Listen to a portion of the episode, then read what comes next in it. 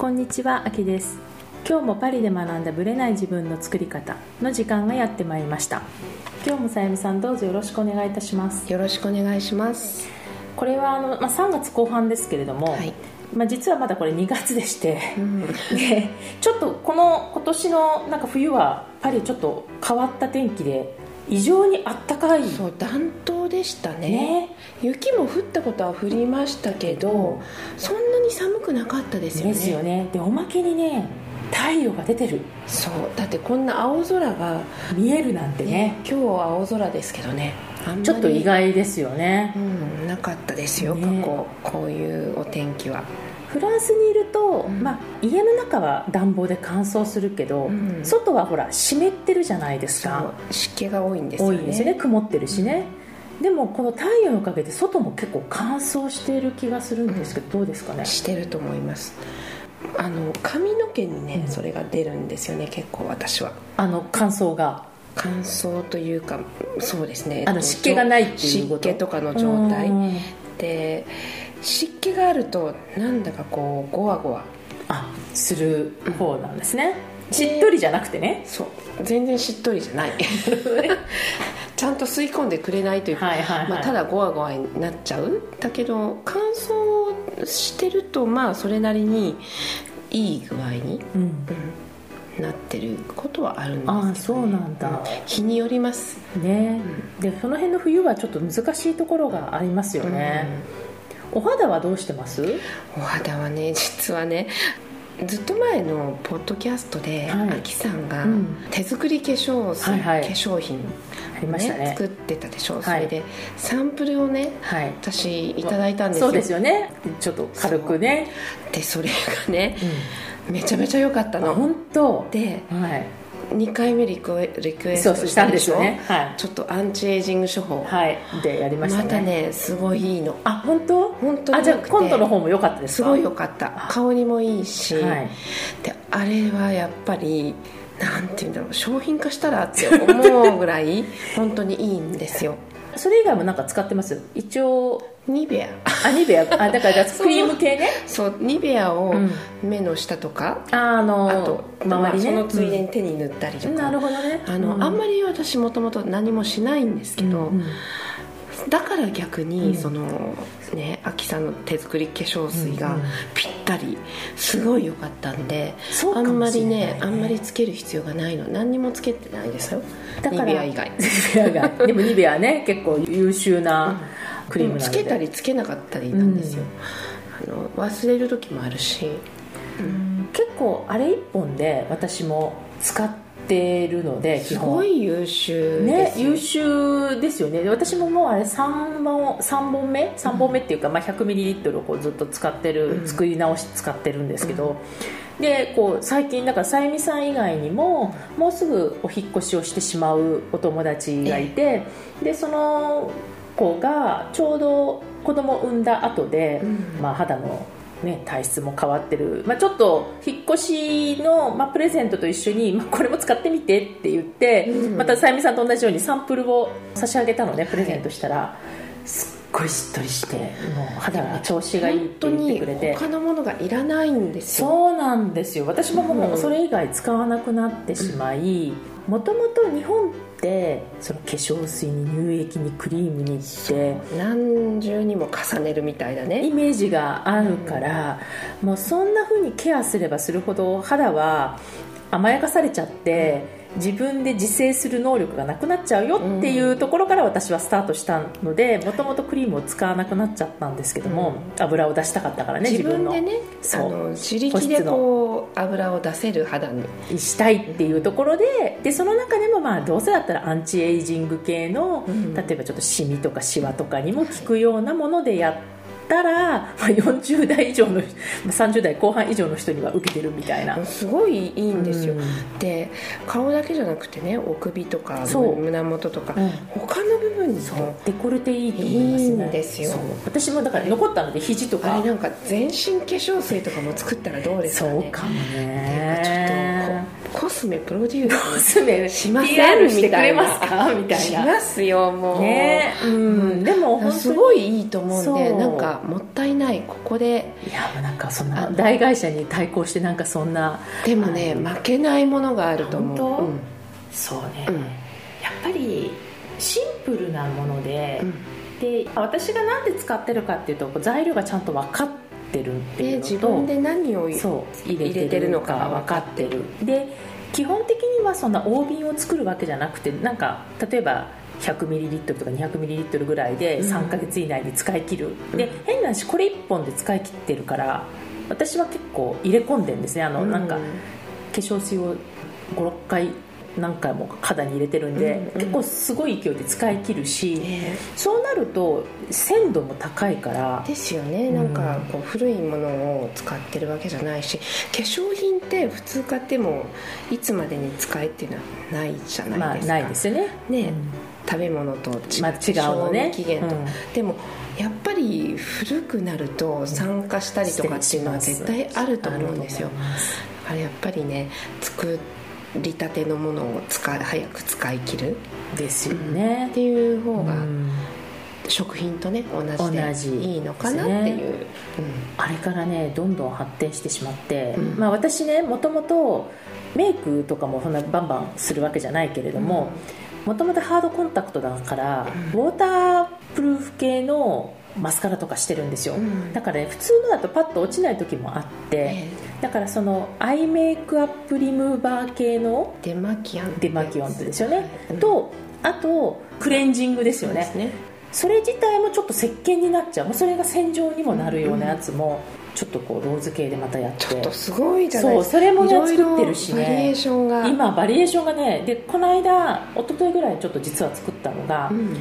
シャンプーと体ともうなんか2 in 1になる。全部洗える？洗えるやつ。それはいいかももあるので、うん。まあ、私は基本的に今ちょっとシャンプーは別に使っちゃってますけど、うん。子供たちとかはうん。もうあの体と頭一緒に使えるようにっていう感じで使って結構ねこうだんだん我が家のものが化粧品だけじゃなくて、ね、シンプルになってきてる作る系に入って 買わずになってるみたいな。思うそういうの。すごいいいと思うんですよ。私あの化粧水のねうん。インパクトがやっぱり大きくていろんなところのけ化粧水大好きなんであそうなんだ。あんまりベタベタいろいろつけるの好きじゃないので、化粧水はいろいろ使ってるんですけどアキさんの化粧水はいい、いいでしょう、うん、フランスのがねフランスの化粧水って例えばなんかさらっとして保湿がない保湿がないんですよねこっなのってね。るローズウォーターとかそうなんですよ。ウォーター系なんですよね。ウォーター系なの。だから夏とかはさっぱりしていいけどやっぱ乾燥する時にはちょっときついっていうかでそれがやっぱ嫌だったんですよね私もわかる、でもそれを自分であちょっとワセリン系とか、うん。あの保湿系のなんとかを入れると、うん。あこうやって背後で変わっていくんだっていうのが自分で分かるので、アンチエイジング仕様になってるんですけども。いいと思うんですよあれ,、はい。あれねちょっとどっかで商品化できないですかね。いやどっか。じゃあちょっと希望者がいたらちょっとまず作ってみるところから、ねこの間ね一緒にたまたまその化粧水をね新しいのを渡した時うにん。別のママさんもいて注文が入ったんですけど。そうやってちょっとまず口コミでねねやってみたいなと。なんかパリからスタートして日本にもね 入ったらいいななんて。できるかなって感じもしますけど。まあでもそうやって喜んでくれる人がいたらなんか私もやる、やりたいし私ってもともと根気がないのですぐ結果が出るものじゃないとダメなんですよだから編み物とか洋服を作るとか全然興味がなくて、でも例えばアクセサリーを作るとか、あのこういう今回の化粧品とか、もう速攻でできるのであれ。そうです変なね話、ね、何日もかけてとか、1ヶ月かかるとかっていうものじゃないんで、そういう見た目の結果がすぐ出るものだったらすぐ作れるんででそういうのでよければやります、そうちょっと今後のプロジェクトですはね、い、ちょっとぜひじゃあはい。さゆみさんのお力を借りたいなと思います。はい。それでは本編スタートです。はい。それでは本編です。今日はですねリスナーの方からはい。感想というかメッセージをいただいたのでまずそのメッセージから読んでいただけますか？はい。秋様さゆみ様毎週欠かさず楽しく聞いていますフランスは大好きでパリだけではなく南仏含めあちこちの地方を旅行するのが毎回楽しいです。旅行で楽しむ分には素敵なことが多いフランスですがただ旅するフランスと暮らすフランスは違うんだろうなといつもうっすら肌で感じていました。そういう面が垣間見れてお二人のトークはとても面白いです。そんな中先日松本百合子さんの「それでも暮らし続けたいパリ」という本を読み読後にアキさんとさゆみさんの感想が強烈に聞きたくなりました。ポッドキャストで取り上げていただけたら嬉しいです。楽しみにしています。というメッセージをいただきました。はい。でまあ、さゆみさんはね忙しいだろうなと思ってたので あのお伝えはしなかったんですけども、はい。私はこの松本百合子さんの本をせっかくあの推薦いただいて、うん。読んでなかったので、はい。読ませていただいたんですがはい。彼女はあの私もね最初読んでる時は全然気づかなかったんですけども一、回やっぱテレビかなんかで見たことがあって。私もねなんかお名前聞いたことがあるし、うん旦那様はい。のお名前も聞いたことがあるんですよ。ですよね、うん。旦那様はあのレストランのオーナーシェフなんですかね。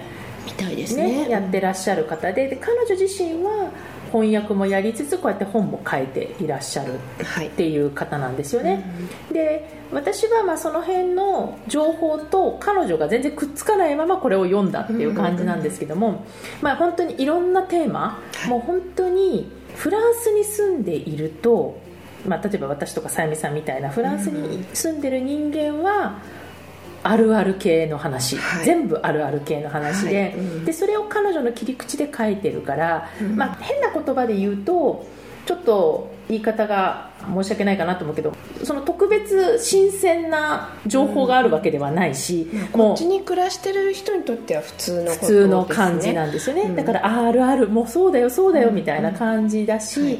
ただ逆に言うとこう過去パリとかフランスに住んでた人とか、うん。あのあるいはフランスに対してこうちょっと興味がある人にとっては、こう例えば懐かしいとかあの面白いっていう視点はすごくあるので、ね。ぜひフランスに興味ある方は読んでいただきたいなと、まあ、私たちが普段こういう中で生活してるんだよっていうのはすごくわかる。はい。だからいろんな視点があるんですけどうん。例えばね私がねすごくもう本当その通りだと思ったのは、あなたっていう言葉にうん「ブ」と「チュ」っていうのがあって、まあ、チュっていうのはどっちかっていうともう本当に家族とか仲のいい友達同士で使う言葉なんですけど「ブ」から「チュ」になるこの変わり目がどこなのかっていうのはすごく悩ましいっていうのはずっと思ってるんですよね。そうですね。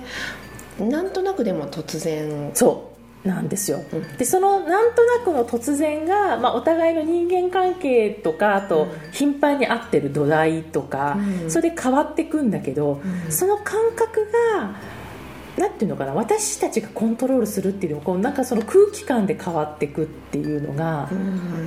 最初のうちはね全然分かんなかったんですよね。そうですね例えば学校語学学校で知り合うっていうと、例えば年齢がバラッバラでも、うん。生徒同士だともうチュになるわけですよね。すよね、うん。だからどんなに年上で目上の例えば60代の方が一緒にいても、うん。そこで部は使わない、うん。でもその方がもしかしてすごい例えば大学の先生とかやってて、言ってた場合にはもしかしたら本当は部で接しなきゃいけないかもしれない。みたいな。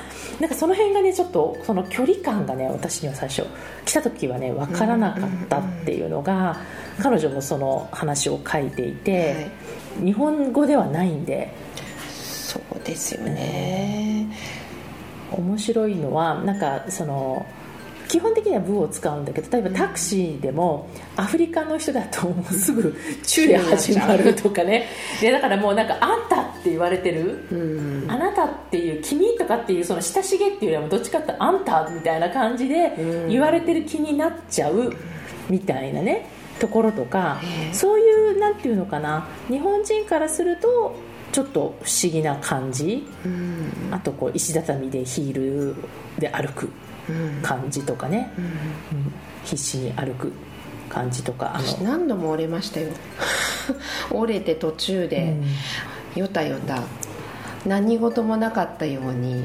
歩かなきゃいけないからね。大変。それ以来、持ち歩ける時は常にこうぺったんこになるレペットのバレーシューズとか履き替えられるよ持ってうにますよ。えいつも持ってるの？ヒール履く時には？構、うん、ヒールの時は大体持ってる。なんかこうニューヨーカーみたいな感じとはまたちょっと違いますよね。ニューヨークああいう石畳ないですから、なんかウォーキングの時とほらオフィスでは分けてるっていう感じはあるけど、フランスは完全に石畳のせいなんですかね？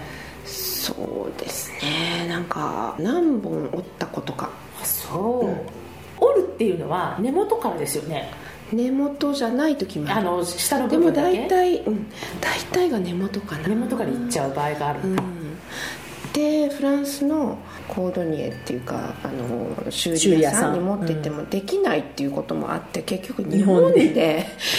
ね、そのテクノロジーは日本の方がね直せるんですよ、うん、直せるんですよ。だから技術的にはねできないって何度言われたことかあそあえっとここって靴の国じゃなかったの？と思うんう、ですけど。職人さん多そうですけどね。でもね職人は日本の方が、しっかりしてる、すごいですよ。なるほどね、それ以来折れたことないですもん。そのあ直したそうなんだ。靴うん。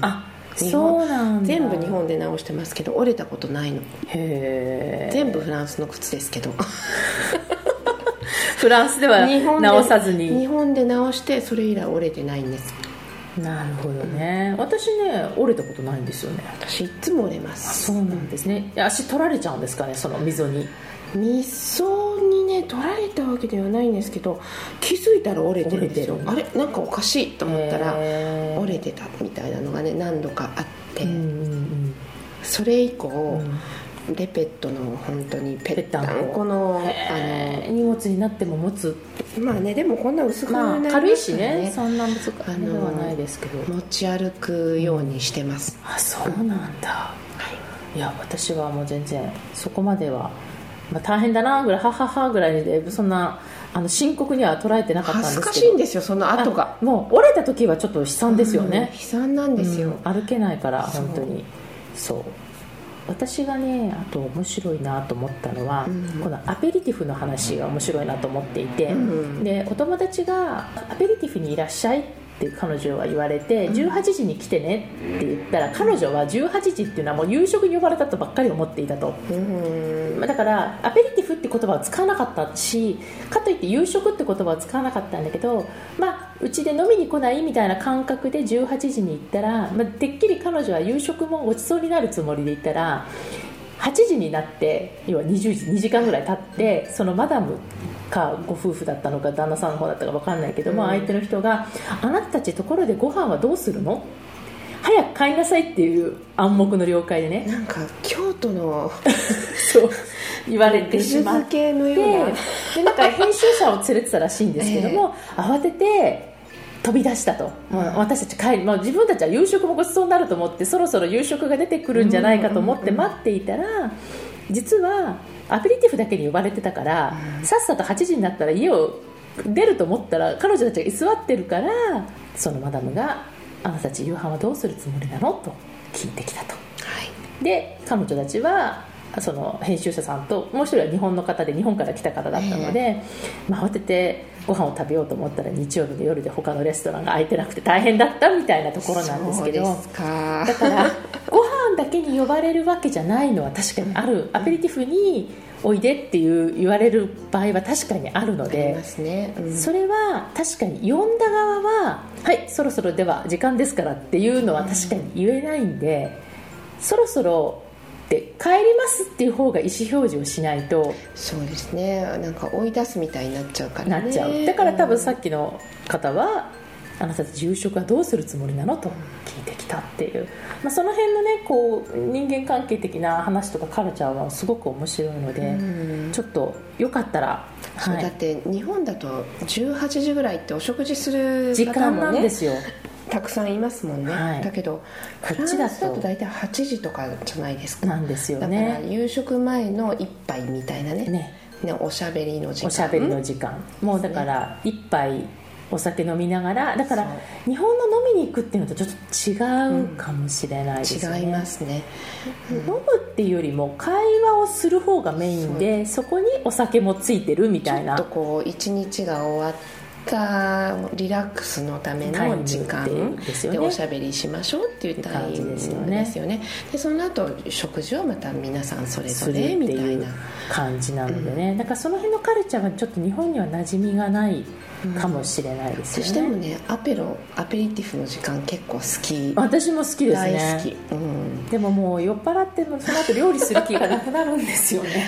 そうだけどそのアペリティフが大好きで一、人アペリティフとかやってます？しますよ料理しながらとか。キッチンちょっとそれって危険とか思うんですけど、うん、一人でもやっちゃうでもそれがあるからちょっと一杯こう飲みながらお料理するとちょっと楽しくなる、うんね、一杯ぐらいだったらね、そんなに。そう、で子供のね世話とかもしつつお料理しつつお酒も楽しみながらなんてやってるとみんな帰ってきてじゃあ夕ご飯もできたからさ食べましょうみたいな。その時間ね結構好きですよ。ああなるほどね、うん、あじゃあだからみんなが帰ってくるとかみんなが揃うまでの時間が一人アペリティブなんだそう。でもそれができない日もいっぱいありますけど、うん、もちろんもちろん、うん送り迎えとかね、ね、なんかお稽古事とかができる時はそういう時間を楽しみますよ、うん、YouTube 見ながらちょっと 料理しながら飲んだりとかラジオ聞きながらみたいな。そういうのはね、うん、すごい好きですね。なるほどね、うん、私もね結構だから週末はやりますね、週末はなんか普段の日はあんまりアペリティブとかしないですけど。私普段の日の方がやる逆に。こう本当に15分でもいいからゆっくり飲める時間が欲しい。そうこうちょちょこっと料理しながら一杯ワインをちょっと飲むとか、うんうんうん、その時間がなんかねありがたかったりする。なるほどね、うん、毎日の中で多分あるとリフレッシュするできる時間なんですよね、うん、はい、そう。だから多分お風呂入るのと変わらない感覚なのかもしれないですね、うん、こっちの人にとってはねもうちょっと時間がねかかっちゃうんですけど。まあ、ワイン一杯ぐらいだったらご飯作りながらできますからね、ね、はい、はいまあ、彼女の本ねなんか一生ごとにねそこに出てきたフランス語会話があるんですよ、うん、なのでフランス語が分かんない人も結構楽しめるかもと思って、うん、で、まあ、それがなんか本当会話帳で本当にこういう感じ、うん、カタストーフとかね。そうそう、うん、そのテーマに合わせてねフランス語が出てくるので、はい、なんかフランス語の練習にも使えるので、うん、まあ、カタカナ通り読んでもちょっとあ発音は違うっていうのがフランス語の悲しいさがなんですけど、はい。まあ、でもなんかそういう意味で楽しむ本としてはすごく私はいいなと思ったので、うん、はい、こうやってあのご意見をいただけてすごく良かったなと思います。はい。ありがとうございます。この番組は毎週金曜日をめどにお届けしています。確実にお届けするための方法として iTunes や Podcast のアプリの購読ボタンを押せば自動的に配信されますので、ぜひ購読するのボタンを押してください。また、皆様からの質問や感想をお待ちしています。オフィシャルサイトはパリプロジェクトで検索していただき、お問い合わせから質問や感想をぜひ送ってください。フィシャルサイトから LINE アットやメールレターで有益な情報をお届けしているので、こちらもぜひ登録してくださいね。また、次回もパリで学んだブレない自分の作り方をお楽しみに。秋でした。